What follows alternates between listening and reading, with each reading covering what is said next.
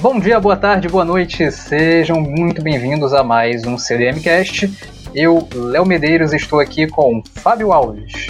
Oi, gente, hoje vai ser um ótimo programa. Com certeza, Fábio.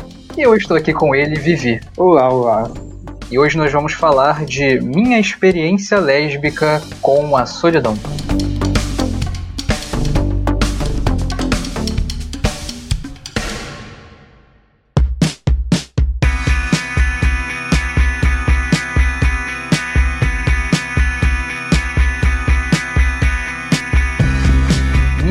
Experiência lésbica com a solidão é um mangá de Kabi Nagata, que é uma autora conhecida, inclusive, por fazer muitos mangás no naipe desse aqui, que é um relato. É basicamente ela contando sobre o dia que ela contratou uma prostituta para ter a primeira experiência lésbica dela, e ela tá contando as circunstâncias que levaram ela a esse dia e o que aconteceu nesse dia. É basicamente ela expondo a vida dela pra gente de uma maneira muito corajosa, o mangá foi publicado originalmente em 2016, tem apenas um volume, seis capítulos, e ele foi lançado no Brasil pela editora New Pop, numa edição muito legal, em 2019. Mas vamos falar do mangá, vamos falar da história. A primeira coisa que eu acho que é interessante de colocar é que é isso, né? Ele é um mangá relato. Ele não é uma história de ficção. Ele é realmente tipo um, um diário. E eu queria muito saber como é que foi a experiência de vocês, meus companheiros, lendo, tendo contato com essa, com essa nova forma, esse novo formato. Antes de entrar no ponto do mangá em si, eu quero voltar pro título desse mangá, que é a, a minha experiência lésbica com a solidão. Vocês acham que esse nome condiz com o conteúdo dentro do mangá? Tem muitos spoilers, a gente pode falar um pouco mais superficialmente. Vocês acham que é interessante esse nome para esse mangá? Vocês concordam com ele? Eu quero um pouquinho dessa opinião de vocês. Eu acho que sim, a não ser elaborar muito. Eu acho estranho. Eu acho que me passou uma vibe muito diferente do que seria abordado, porque. Eu não sei explicar, sabe? O título me dá a entender que as experiências que ela sofreu, tipo, as coisas que ela vivenciou, me passava a ideia de que eram decorrentes de dela ser lésbica, né? Preconceitos, é, aceitação, entre outros pontos. É essa a imagem que eu tive na minha cabeça quando fui ver. E na real, tem uma parte específica da vida dela ali onde tem essa partezinha de ser, sobre ser lésbica e tal. Mas na real ela tem muitos problemas sobre diversos motivos e variados motivos. E que a parte lésbica parece muito uma coisa à parte, sabe? E eu fui lendo, eu fiquei tipo, ah, não era isso que eu pedi. Eu acho que o, o título acaba se referindo mais ao, digamos assim, ao evento, o clímax do mangá, do que propriamente a todo o conteúdo dele, né? Porque eu até acho que muitas coisas passam por sexualidade, mas não especificamente por ela ser lésbica, né? Assim, eu não acho interessante esse título por questões que, tipo, dá a entender que a gente vai. Que, é, que nem o que o Victor acabou de falar. Dá a entender que a gente vai ter mais contato com a parte da, dessa experiência lésbica dela, de que essa solidão foi por conta dessa experiência. Tipo, é um título, tá? A gente vai ler por conta disso. Inclusive, eu queria até saber: esse título foi publicado no selo Pride da New Pop, você sabe, não? Cara, eu não sei porque. Eu, eu acho que não, porque eu acho que tá indicado aqui. Eu não sei nem se o selo Pride já existia nessa época, na verdade. Talvez ele tenha sido criado no meio da pandemia.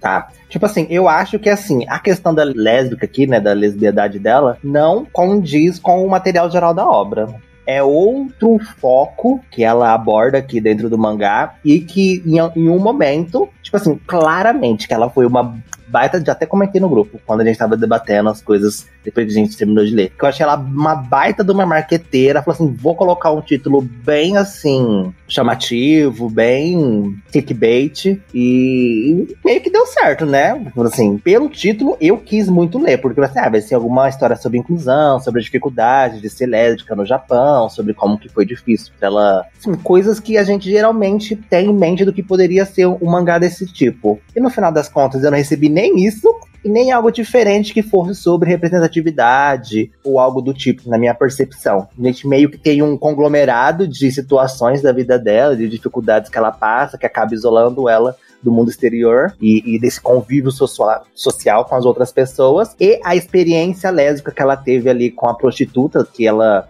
destaca no primeiro capítulo. Ela dá mais ou menos uma leve instigada, né, no leitor, no primeiro capítulo, lá nas primeiras páginas, para voltar lá pro meio, fim da obra. rapidamente também, não tem muita ênfase nem foco nessa parte, na minha percepção na leitura. Foi bem para realmente tentar fisgar o público, assim, olha, vai ter isso em algum momento da história e é interessante e é isso, sabe?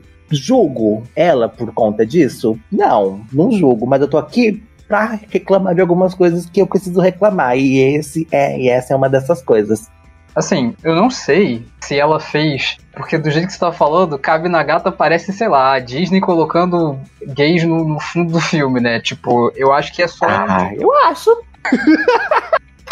Eu não acho, até porque, tipo, a, porra, a mulher postou a história no, no Pixiv, tá ligado? Tipo, como assim, mano?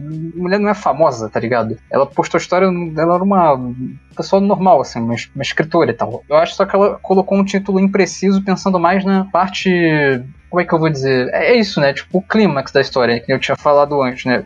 Assim, bem ou mal, essa decisão que ela tem de chamar a prostituta tem a ver com uma decisão contrária ao principal problema dela relatado aqui, pelo que eu entendi, assim. Mas de fato, eu, eu não acho esse título mais honesto e preciso. Isso não tinha passado pela minha cabeça, né? Que a pessoa lendo esse título pensaria uma outra coisa dessa história. Acho que esse ponto é pertinente. Eu só não diria que dá para afirmar que essa autora foi mal, maldosa, assim, ao pensar, foi, foi clickbaiteira. Eu, eu não falei que ela foi maldosa. Gente, ela precisa vender a arte dela, ela precisa popularizar. Cada um faz isso da maneira com que acha melhor. Eu achei ela marqueteira, só isso. Então, assim, vou colocar um título chamativo. Querendo ou não, acontece realmente uma experiência lésbica nesse mangá. Porém, eu não acredito que deveria ser o nome do mangá. Só isso. Eu não, não acho que se ela colocasse o nome do mangá, por exemplo, Minha Experiência com a Solidão, eu acharia mais crível. É ah, é isso. Não, não, mas não. Tudo bem, tudo bem. Acho que tudo bem, assim. Seria um título mais honesto. Então, podemos ir para essa parte do como é que foi para vocês ler uma história que é um relato e não ficção? Nossa, eu achei chato. Direto.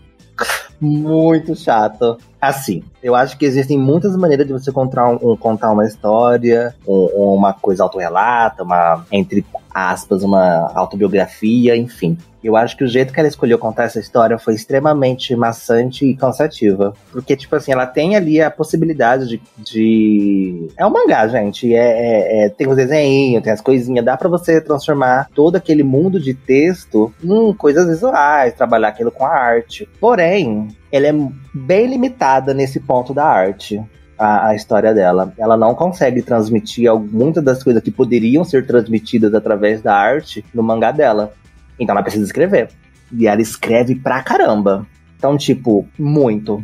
E outra coisa que eu achei que foi um, um é um problema para mim. Mas se você basicamente desconsiderar a arte do mangá e só ler o texto, a experiência vai ser bem parecida. A diferença é que a arte, em alguns momentos, ela tenta dar uma descontraída, né, num tema pesado, alguma matemática mais pesada que ela entrou no caso, e ela dá uma descontraída com a arte, faz a menina fazer uma caretinha, uma coisinha divertidinha. Mas tirando isso, se você lisse só, lisse só o, o, as caixas, os balões, você ia ter a experiência normal. Não tem nada na arte ali que vai te impactar e nem ajudar ou melhorar seu entendimento sobre o que ela tá falando. No final das contas, é só um monte de fala. Ela fala, fala, fala, fala, fala, e é isso. Então eu achei chato. É tipo ler o diário de um banana, tá ligado? É, é um diário, basicamente, dela falando das coisas, e a, a imagem tá mais pra ilustrar mesmo. Mas, quer dizer, todo mangá meio que serve para isso, mas tipo, não comunica muita coisa, né? Tem alguns pontos que é bem usado, o uso da imagem em si, mas é muito, muito textinho mesmo. É um diário, basicamente, a história. Eu vou falar que eu não sei se eu me incomodo com esse formato, mas eu me incomodo que teve muita informação jogada de uma vez.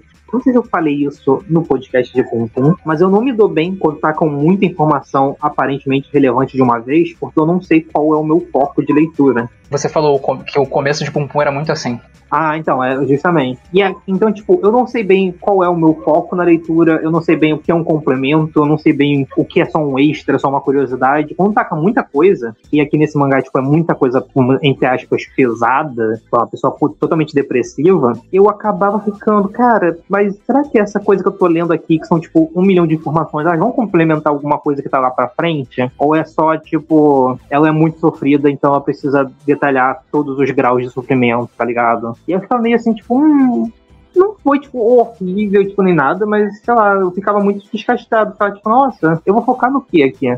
Eu concordo parcialmente com você que são realmente muitas informações e eu não sei se isso é um mérito da autora ou é um mérito meu como leitor, assim que eu consigo ver um, um ponto central no mal-estar dela, que é a questão com os pais, mas eu também tenho dificuldade de entender a conclusão que ela chega no fim do mangá, né? Porque realmente ela fala de tanta coisa e por isso talvez, é, por isso também que eu concordo que falar minha experiência lésbica com a solidão não é exatamente o título mais honesto, né? Porque eu acho que tem outras ou outra coisa mais central aqui. Sim. Mas é, eu acho que Que concordo. Tipo, não foi um problema exatamente para mim ler um mangá que não é ficção, porque eu já tinha tido essa experiência. Eu li, por exemplo, Virgem Depois dos 30, que é da Pipoca Nankin, e é o que eles chamam de mangá documentário, né? O cara fez uma pesquisa, chamou um artista então o negócio tem o relato do, do, dos caras que ele entrevistou sendo confeccionados de maneira mangá e ao mesmo tempo tem textos de apoio. E também já tinha lido, por exemplo, a Faculdade de Mangá do Tezuka, que mistura explicação sobre como funciona a indústria do mangá, ou sei lá, a confecção do mangá mesmo, né, a parte do desenho, e tem, sei lá, histórias fictícias para exemplificar isso. Então, assim, mangá de fato é, um, é uma mídia que permite muita coisa e eu já tinha lido algumas coisas diferentes e, sei lá, ao mesmo tempo, eu confesso que na primeira leitura, embora eu tenha gostado muito e me identificado com muitas coisas aqui ditas, eu acabei ficando um pouco na vibe do Fábio, assim, eu vou ser até bem pesado. vou falar, tipo, eu achei essa autora é preguiçosa.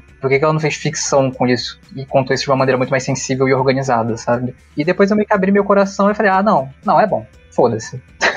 Não, não, mas tipo, não é porque ela considera uma coisa mais sensível, organizada, que ela vai deixar de ser um relato da vida dela. É, Sei lá, eu acho que uma coisa não cancela a outra. Enfim, dá pra ela dar uma sensibilizada em alguns pontos que são sensíveis. Ela não quis fazer isso porque foi uma escolha dela. E eu não gosto dessa escolha. É simplesmente por isso. Porém, até essa questão da leitura minha, né, durante a obra, assim, o primeiro e segundo capítulo foi bem rapidinho, porque, ah, é uma história diferente do que a gente é habituado a ler, não é o mesmo formato, mas tem tanto tempo, mas tem tanto texto, mas tem tanta informação que chega ali no terceiro capítulo, sua cabeça já tá quase explodindo. É muita informação a, a todo momento. E ela não para de soltar informação em nenhum momento ali. E não tem momento momento assim, vamos respirar um pouquinho? Não tem esse momento dentro da obra dela. Tem uma coisa também que os capítulos têm tamanhos diferentes, né? No geral, eles são grandes. Não acho nenhum deles pequenos. Até sobre esse aspecto que vocês comentaram sobre a arte, até como o Fábio falou, né? O papel da arte aqui acho que tá muito para trazer esse contraste, que eu acho muito bem-vindo. Porque o que eu acho desse mangá é que ele parece muito, tipo, alguém que passou por um momento muito difícil e agora tá tranquilo e tá contando. Sabe, tipo, quando você passa por um assalto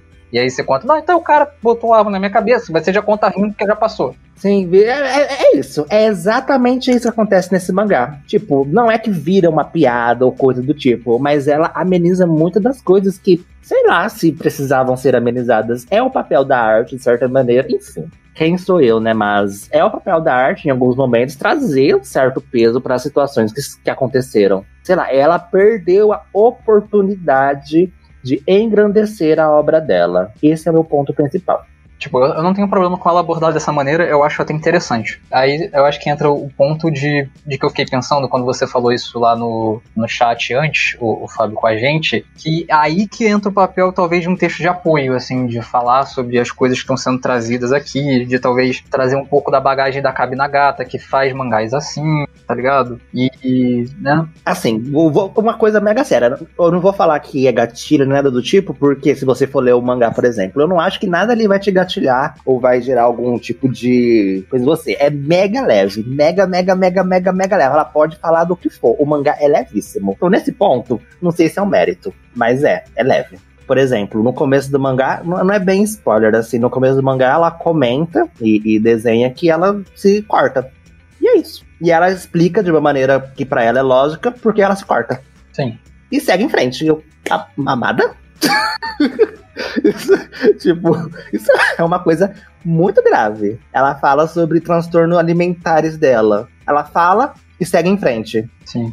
Gente, são coisas assim que são importantes serem faladas e serem trabalhadas. Então, assim, muitas coisas que ela fala, para mim, ela não dá o tempo que precisa para aquelas coisas. Então, muita coisa parece muito corrida para mim. Eu já não tenho esse problema. Eu acho que é até ok isso, né? Com o contraste da arte dela. Eu, eu gosto que ela explica e fundamenta, tipo, o que ela sente. E eu acho que essa foi uma característica muito legal, né? Por exemplo, quando ela tem uma fase que ela fica um pouco melhor psicologicamente e ela acaba indo atrás de informação do, das coisas que ela sente, sabe? De entender por que, que ela tá mal. Ela literalmente pega um livro falando, tipo, sei lá, é mal-estar da juventude. Aí ela vai dizer por que, que jovens ficam mal e ela começa a ler, assim. E eu achei aquele movimento muito interessante, assim, tipo, dela ir buscar entender por que ela tá mal, dela se esforçar para explicar por que ela se sentiu mal e por que ela foi recorrer a certas coisas. Porque isso também não tá exatamente dizendo que isso é certo ou errado, né? E ela tá sempre reforçando que ela estava mal também. Então, eu não acho que entra exatamente em um lugar irresponsável. Mas é que ainda são temas delicados e eu ainda acho que um texto de apoio poderia ser uma boa, sim, sabe? É, Léo, tem uma hora. Olha, eu juro por Deus que não sei se eu achei que era. Eu falei assim: tem que ser sarcasmo, tem que ser ironia isso aqui, não é possível. Tem uma hora que ela tava caçando em um dessas, dessas pesquisas dela, que ela leu no Twitter que alguma coisa era alguma coisa, outra coisa, entendeu? Eu falei assim: ela leu no Twitter. É, não, ela é muito honesta. não, li no Twitter. Não, eu fiquei assim, ah, ela deve estar tá fazendo alguma brincadeira. Deve ser, porque o, o, o normal é a pessoa virar e falar assim: fui procurar ajuda. Não, mas tem pior, tem pior. Ela fala que foi no Yahoo Respostas, cara. Sabe? Ela foi eu, no Yahoo Respostas. assim. Então, tipo assim, para mim parece falta de responsabilidade com as coisas que ela fala, para mim. Sei lá, não sei. Eu acho que dá pra mostrar algumas coisas de outra maneira, mas é aquela coisa, né? Não seria então tão verídico, né? Verossímil. Verossímil é, cara, tipo, porra, às vezes tu vai na resposta mesmo. Não, e, e, não tô falando, não tô falando que. Eu tô falando que se ela fizesse, se ela fizesse diferente disso que eu tô falando, ah, tá. não seria tão verídico, né? Verossímil seria de qualquer maneira. Mas não seria tão como se realmente aconteceu na vida dela. Se a intenção é ser um diário e ela falar realmente as coisas que aconteceram, não tem sentido ela colocar uma coisa que não aconteceu ali. Porém, eu não acho que essas coisas que ela fez foi, responsável. Então isso é uma birra minha com a personagem em si, com a, a mangaka, que eu acho que ela é completamente perturbada. Meu Deus. Tem algo a dizer, Vitor? Sei lá, eu passei dessa parte só pensando, ah, que coisa, né? Eu juro que isso aí eu não tive muitos pensamentos, não. Só fiquei pra mim mesmo. Eu falei, ah, tem que acabar de ler o podcast. é assim que a gente funciona, galera. Um abraço. Ah, assim, eu, eu fiquei no, no começo vendido pela história. Eu queria terminar. Mas depois de um tempo, eu ah, não quero terminar mais. É, eu fiquei que nem o Victor, preciso terminar pro podcast pra falar não. É meio estranho, né? Tipo, essa história ela me cansou rápido. Foi que nem o Fábio falou, tipo, eu li os dois primeiros capítulos e depois eu tava tipo, nossa, não acabou. Eu, eu vou dizer assim, não foi uma experiência, nossa, muito ruim, uma experiência ruim, mas foi uma experiência que eu, tipo, sabe quando você lê uma história e você termina a história e você tá tipo, nossa, eu terminei, é de fato uma história. É exatamente isso. Mas assim, nossa, eu li uma história. o que, que ela te agregou? O que que ela te mexeu? Um dos relatos já feitos. O, é exatamente, nossa, é uma vida de um ser humano. Parabéns. Tipo, esse é o meu ponto, assim, a minha crítica, não crítica, mas a, a, o meu problema que eu tive com a história mesmo. No final das contas, ela só é um ser humano. Tipo assim, olha, ela é gente. E ela escreveu como é ser gente na sociedade moderna. Que interessante. Fábio. Não, eu tô falando sério. Eu poderia falar coisas muito piores, mas eu não vou falar por respeito às pessoas que podem gostar disso. Que bom que eu não tô aqui, né, Fábio? Que bom que eu não tô aqui. mas, ô, Fábio, você tinha trazido até o ponto de que você não achava que esse mangá era arte, né? Uhum. E eu te, eu te gastei lá no zap, mas na verdade você me fez pensar pra caralho. Assim, porque eu sou um grande questionador. Eu sou um filósofo. Eu, eu não dou respostas, eu faço perguntas. Eu, eu não sei se eu tenho uma resposta para isso, mas eu acho que, como ele é uma coisa mais biográfica, relato, né? Sei lá, cara, tipo, se você pensar que tem mangá que ensinam coisas, tipo, sei lá, mangá te ensinando a cozinhar. Tem muitas dessas coisas. Eu acho que algumas coisas dessas, inclusive, saíram no Brasil. Mangá ensinando matemática, tá ligado? E é mangá. Tipo, talvez se eu perguntasse pra vocês se mangá é arte, vocês me diriam, claro que mangá é arte. Mas não sei se esse tipo de mangá é arte, saca? E eu fiquei muito pensando nisso. Eu não sei se minha experiência lésbica com a solidão é arte. Ela tem arte, tem desenho. Eu não sei se é arte. É isso, não é, não considero, não acho. Que a gente. Quando eu fazia faculdade de letras, uma coisa que era sempre muito levantada pelos professores era que eles não consideravam aqueles livros de, de pornô chanchada, de eróticos, erotismo, na década de 70, de 80, que popularizaram, como literatura. Se um livro não é considerado literatura, ele não é considerado arte, por consequência. Mas isso tem um perigo, porque existe literatura não ficcional também. Biografia é arte? Pode ser. A gente tem, por exemplo, o Diário da Franny Henke. Você vai falar que aquilo não é arte. Anne Frank.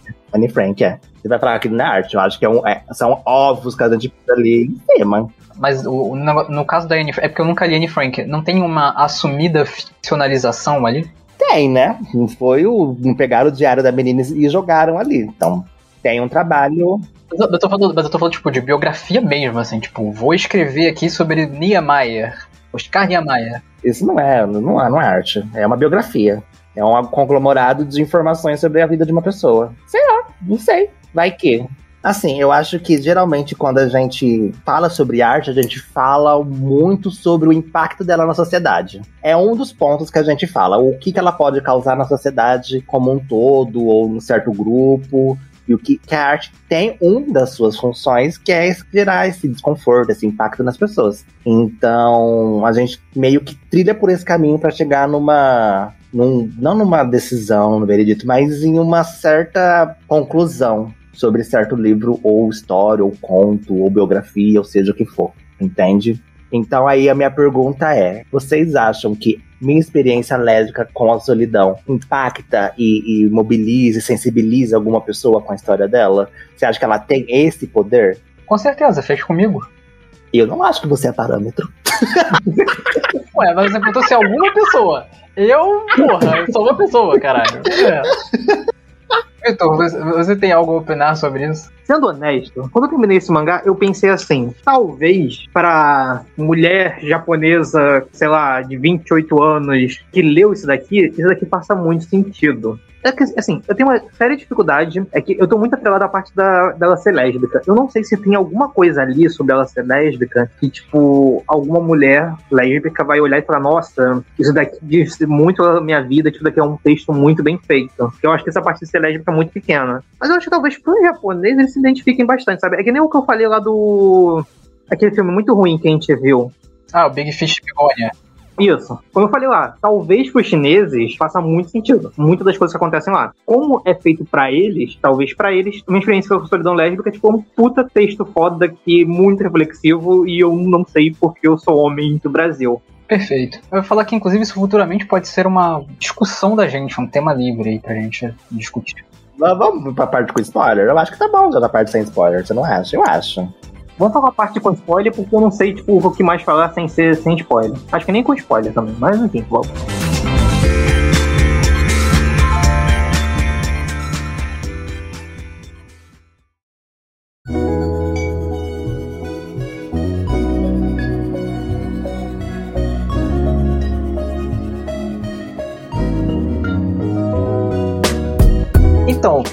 Acho que, para mim, o grande foco de verdade desse mangá é a questão do crescimento, porque ele é um coming of age. Mas principalmente essa questão está atrelada a se desvencilhar ou não dos pais. No fim das contas, eu acho que inclusive é isso que está muito ligado, inclusive essa é uma relação feita pela autora, a decisão de chamar uma prostituta e tal para se relacionar. Mas eu acho que isso faz muito sentido. Por exemplo, aqui, assim, né, eu e o Vitor somos pessoas que moram com, né, não exatamente com os pais, né? Eu moro com os pais, o Vitor mora com outros parentes, né? Nós somos sustentados. Essa é a questão. o Fábio, por exemplo, mora sozinho. Não sei, como é que vocês veem isso, assim? Eu realmente acho que essa ideia de se desvencilhar dos pais faz muito sentido com você ganhar autonomia e, tipo, acreditar em você. Eu acho que é bem claro que é bem sobre isso mesmo o mangá. Ela fala bastante sobre essas questões com os pais dela e de como que ela se sente presa aos ideais que ela mesma criou para agradar eles. Então, o mangá meio que ela chega nesse ponto também, que ela fala assim: olha, eu criei uma pessoa que quer agradar os pais. E eu não consigo fazer as coisas que eu quero porque eu tenho assim, eu dentro de mim que quer agradar eles. Mas eu não consigo fazer isso direito, isso me frustra, isso me, me deixa ansiosa, isso me deixa mal. Eu não quero ser uma pessoa assim. Então, quando ela fala que lá no final do mangá, né, de uma maneira extremamente assim, maluca, que eu achei tenebrosa, é que ela, olha, me desvencilhei dos meus pais aqui, eu chupei muito mel, que não pode, olha que caldo doce, maravilhoso que eu tô bebendo aqui. Aí meio que para ela, o que incentivou ela a sair da casa dos pais foi ela entender né, melhor esse ponto que ela tinha problema e também ela conseguir ver, né, ter esse retorno das pessoas e conseguir chegar num ponto da vida dela que ela estava bem e o suficiente para tomar alguma decisão a respeito disso, das coisas que estavam fazendo mal para ela. Então, eu acho que nesse aspecto, assim, eu dei uma boa de uma trabalhada assim, que não é bem assim, vou ver assim diretamente o que ela escreve, mas no fundo é, é essa a vibe que ela quer passar naquele final eu acho que no fim é uma mensagem bacana também. Pra você passar, olha, vai com calma, vai dar errado umas coisas, ó, como que eu era uma fudida e consegui, consegui sair daquela fase, tô, tô seguindo em frente. A gente não sabe se ela se as coisas dão certo, se dão erradas, mas ela só fala assim: consegui sair de um ponto de estagnação na minha vida e seguir em frente. Então é isso, eu acho interessante, acho bacana. Agora, a minha experiência com isso, eu, eu não sei, porque ali é. Particularmente, eu achei que a história dela é tão infantilizada para ser. Ela é uma mulher de 28 anos, gente. É, mas é tão infantilizada que eu acho que o público-alvo dela ali é a galera de 14 anos, 15, 16 anos, que tá passando por problemas dentro de casa. Assim, tem gente que passa por esses problemas até mais tarde na vida deles, e, eu, e é tranquilo, que nem foi o caso dela. Mas isso, na minha concepção, assim, é uma coisa que é mais assim pra essa pessoa, pessoa adolescente, que tá se descobrindo que nem ela, sexualidade e coisas do tipo. Então, para mim, não me afetou diretamente. Eu só falei assim, nossa, é uma história, honestamente. Eu gosto da mensagem e tal, mas para mim, é uma história. Eu tenho essa dúvida de se eu gosto mais desse assunto, porque eu me identifiquei, do que propriamente pela abordagem da história. Tipo, eu acho que ela chega em conclusões boas, assim, de fato. Que, por exemplo, uma coisa que ela não conclui, mas é uma coisa que tá lá no mangá, ela realmente tá muito apegada à ideia de agradar os pais. E ela se frustra porque, na verdade, ela não sabe o que é agradar os pais. Tipo, ela não conversa. Ela fala assim: eu vou ganhar dinheiro, porque eu acho que é isso que os meus pais vão valorizar. Eu vou alugar um espaço para morar só, porque eu acho que é isso que eles vão valorizar. E, sei lá, ela chegava, os pais falaram, falavam: "Ah, tá, você tá ganhando dinheiro com emprego, mas você não tá com CLT, né? Não tá com carteira de trabalho e tal, então é, que pena." Ou vou alugar um lugar, é, mas você, sei lá, é solteiro e não tem CLT, acho que ninguém vai querer te dar esse espaço aí e tal, não vai dar muito certo no fim das contas, né, isso é uma conclusão importante, assim, que fica pro leitor fazer também, né? Acho que se ela conversasse com os pais, assim, por estar morando com eles e entendesse qual seria a melhor maneira de conduzir a relação, e a gente sabe que muitas relações quando você vai se tornando adulto, não consegue arranjar emprego, às vezes estando ou não na faculdade, né, ensino superior, acaba não sendo uma coisa para todo mundo no Brasil, tipo, essas relações ficam muito delicadas e normalmente no silêncio são coisas muito importantes de conversar, que ela não conversa. Por sorte, os pais parecem recebê-la né, de uma maneira tranquila, assim, não a deixam abandonada e à mercê, mas ela não, não, não, não conversa, né? não existe esse diálogo e esse entendimento, o que gera um mal-estar enorme. Né? e até um tesão na mãe por uma vontade de, de, de estar ali ainda ao lado deles, sabe? De estar tá sempre agradando e necessitando da validação deles. Aí você. Nossa, você agora. Não.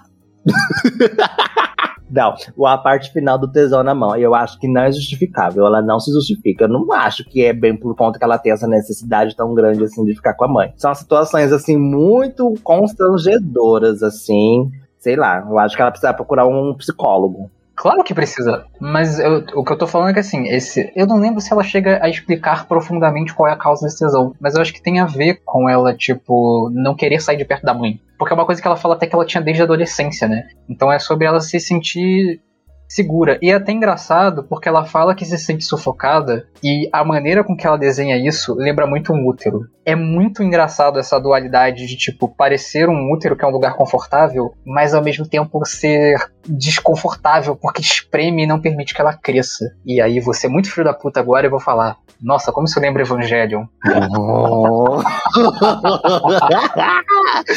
Isso é muito Evangelion o negócio do, do cordão umbilical, que é o cabo que conecta os evangelhos. Tá? Eu só quero frisar de, novamente essa parte daí, porque eu não acho, ainda assim, mesmo que seja essa vontade dela ficar mais próxima da mãe dela, que isso se desenvolva um tesão sexual que ela tem na mãe dela.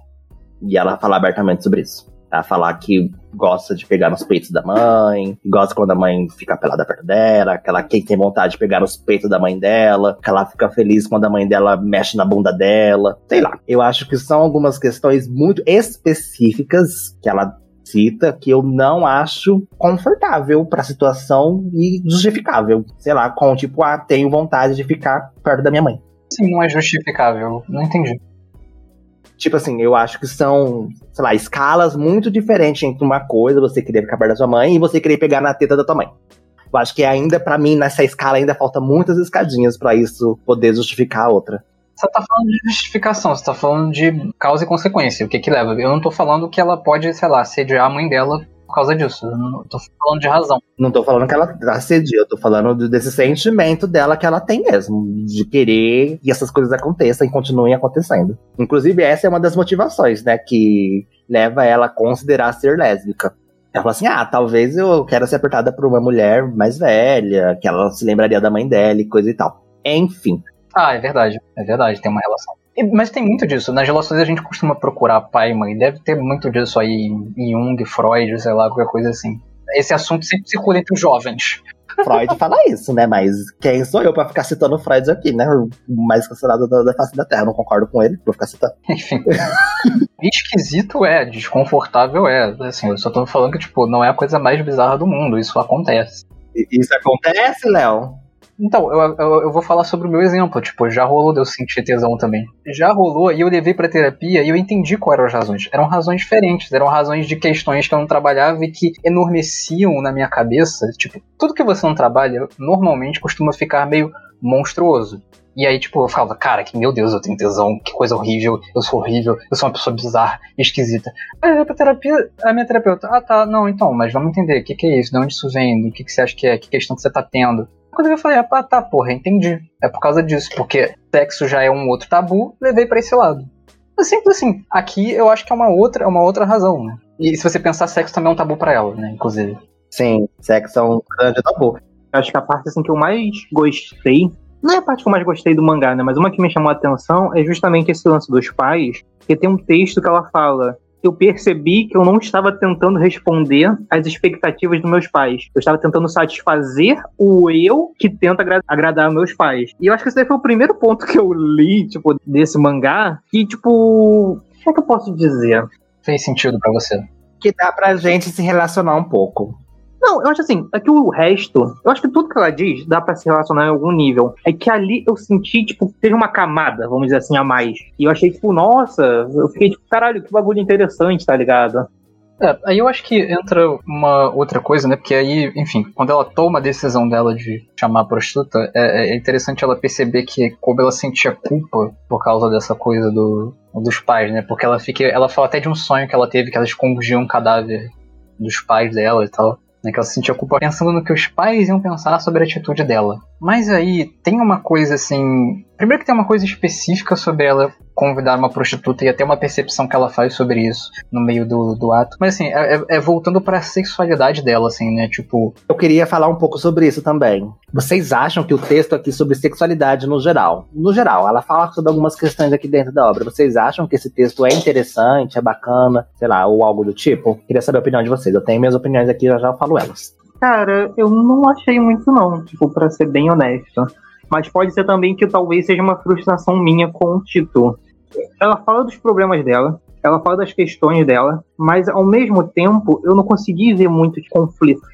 É que é muito estranho, porque a princípio da ideia que o texto é sobre sexualidade dela, tipo, ela ser lésbica. Mas a abordagem que vai, na real, parece mais um texto sobre sexualidade de uma maneira mais abrangente, sabe? O sexo mesmo. É negar sexo, evitar sexo do nada, tipo, nossa, não, sexo é algo que eu preciso fazer, é algo que, tipo, é necessário, vou atrás de uma prostituta. Não, acho que faz parte da sexualidade, essa procura do sexo, essa descoberta sexual, coisa do tal, mas a gente não tá nichando essa sexualidade pro LGBT. A gente não tá criando um nicho assim, olha, é a sexualidade de uma mulher lésbica. Ela não foca necessariamente nisso. Ela fala de que como o sexo e, e a descoberta dessa sexualidade dela esse processo, né, que gente termina, finaliza a obra, a gente não sabe direito o que ela realmente é ou deixa de ser. Não acho que também importa, apesar do título. É sobre essa se você se sente bem, se você se sente confortável, se você se considera que você tá num momento bom.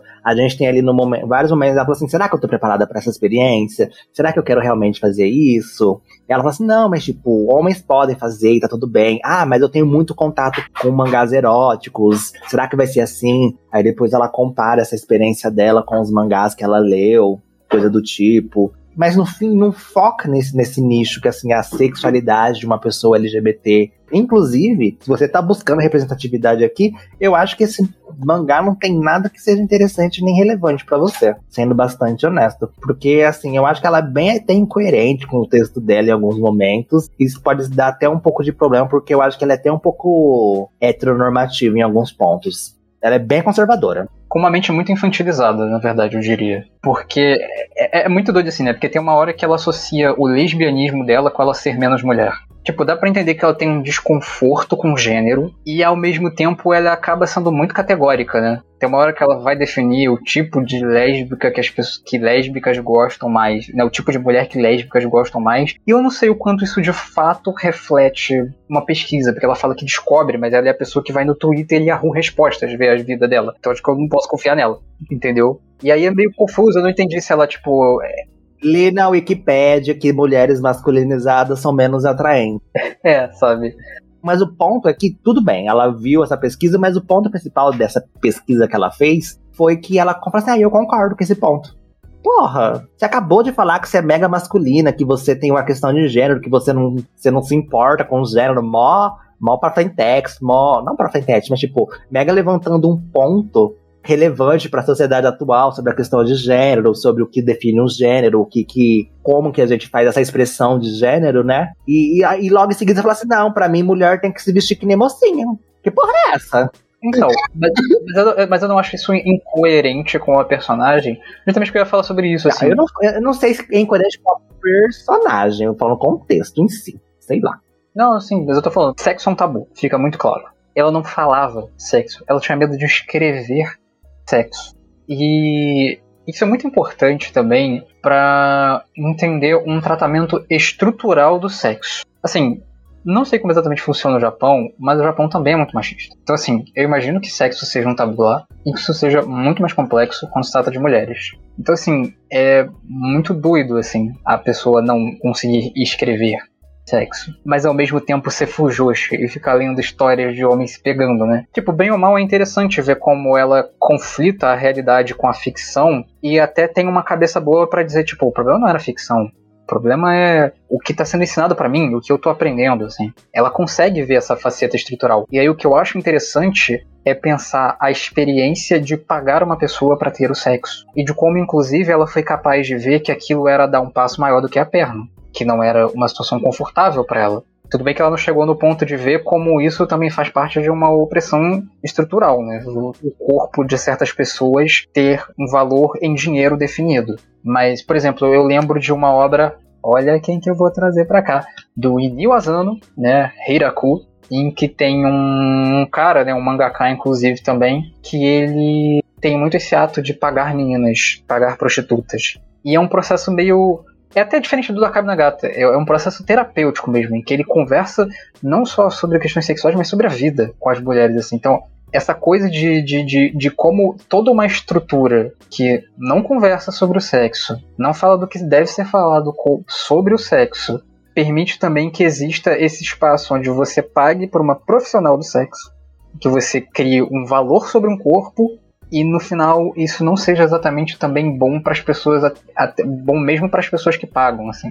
Nesses dois mangás a gente só vê o lado de quem tá pagando, não de quem tá lá tendo que oferecer o seu corpo, né? Que é um lado muito importante também.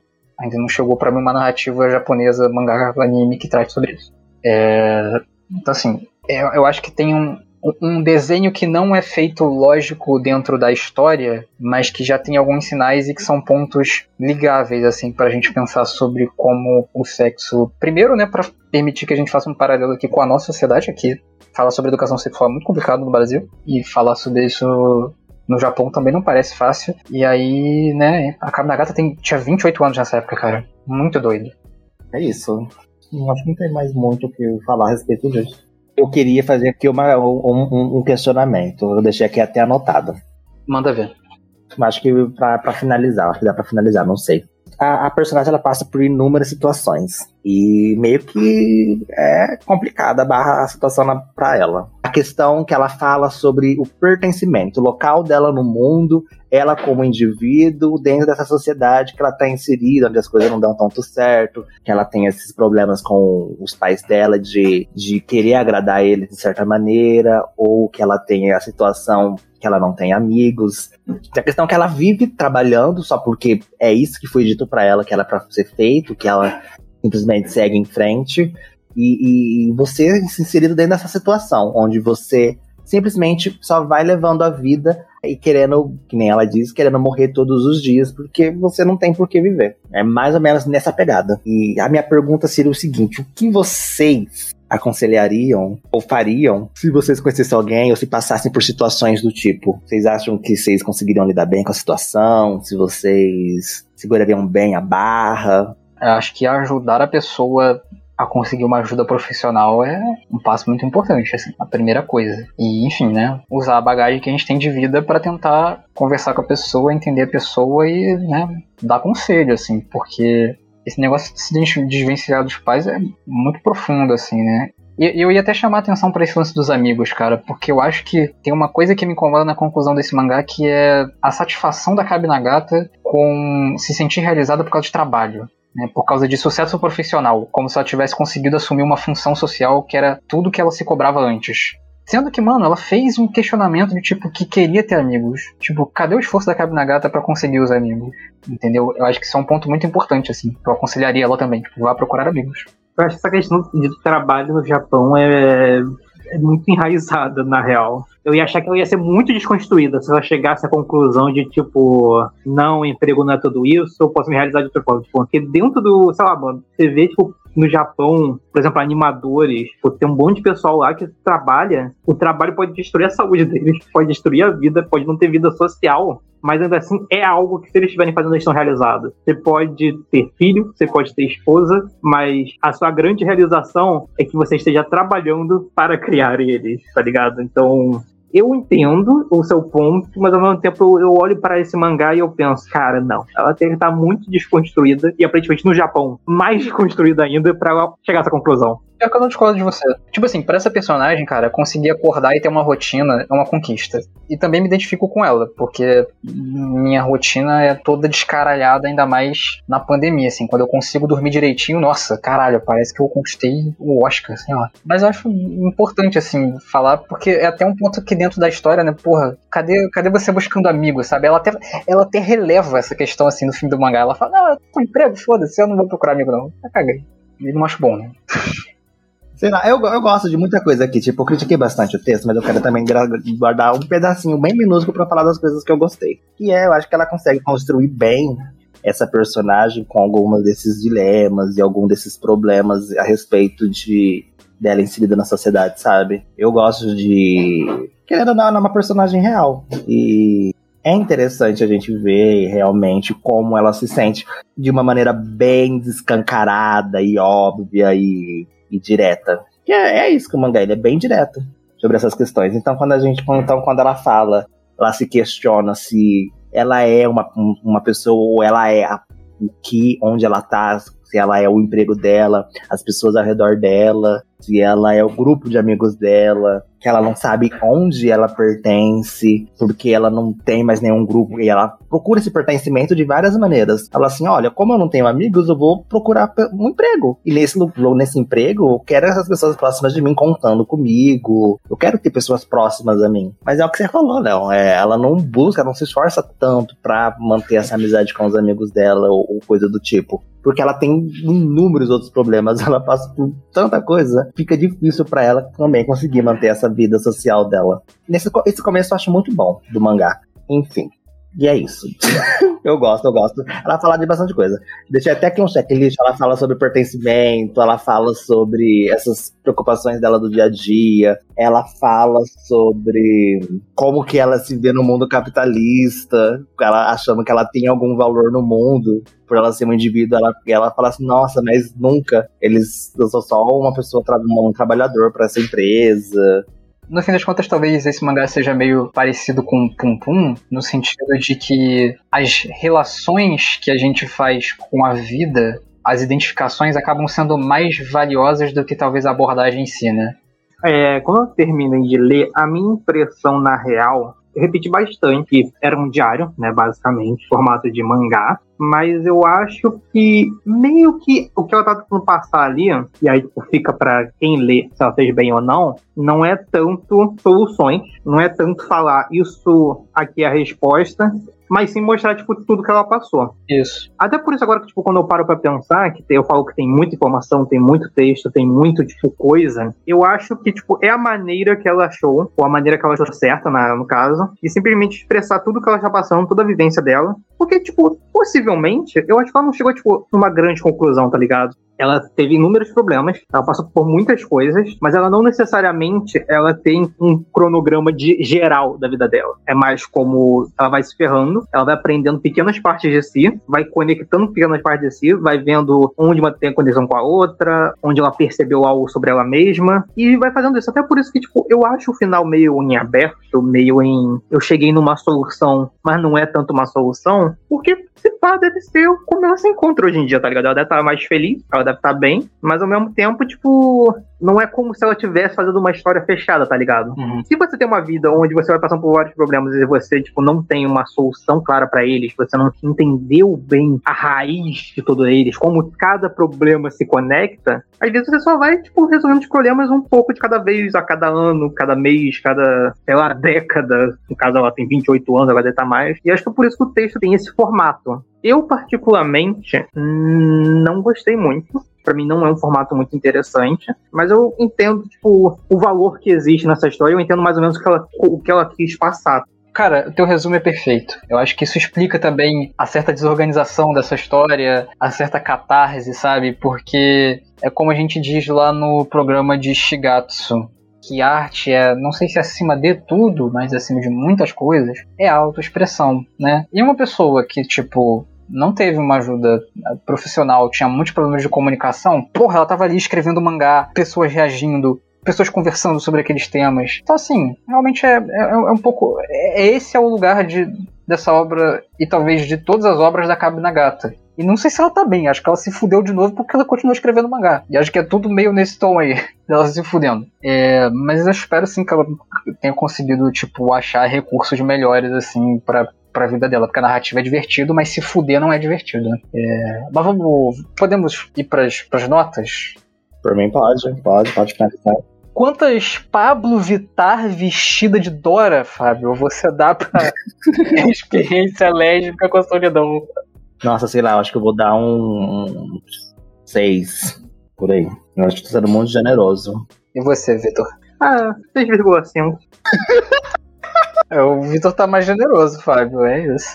Ah, é como eu falei, não foi uma experiência horrível, né? nem nada do tipo. Foi tipo, eu terminei de ler e foi tipo uma história. Não foi uma experiência horrível, foi uma experiência lésbica. Eu vou dar 9.5, porque eu gostei muito. Caralho. Você viu? Não tem sentido algum um negócio desse, mas Bom, galerinha, vamos fechando por aqui. Como vocês sabem, nosso programa agora é quinzenal, então nós nos, nos vemos é foda, né? Nós nos ouvimos, nós conversamos daqui a duas semanas, dia sei lá quanto de maio. Como você já sabe, nós temos nosso Twitter, CDMcast, o nosso Instagram, cdm.cast, tem o e-mail, podcast.cdm.gmail.com, tem o nosso Facebook, Conversa de Mangá, e vocês sabem também que tem espaço aqui no Spotify agora para vocês comentarem aí o que vocês acham. Comenta aí se vocês acham que minha experiência lésbica com a solidão é arte, o que vocês acharam do mangá. Enfim, vamos trocar uma ideia e até a próxima. Tchau, gente. Bom dia, boa tarde, boa noite. Tchau.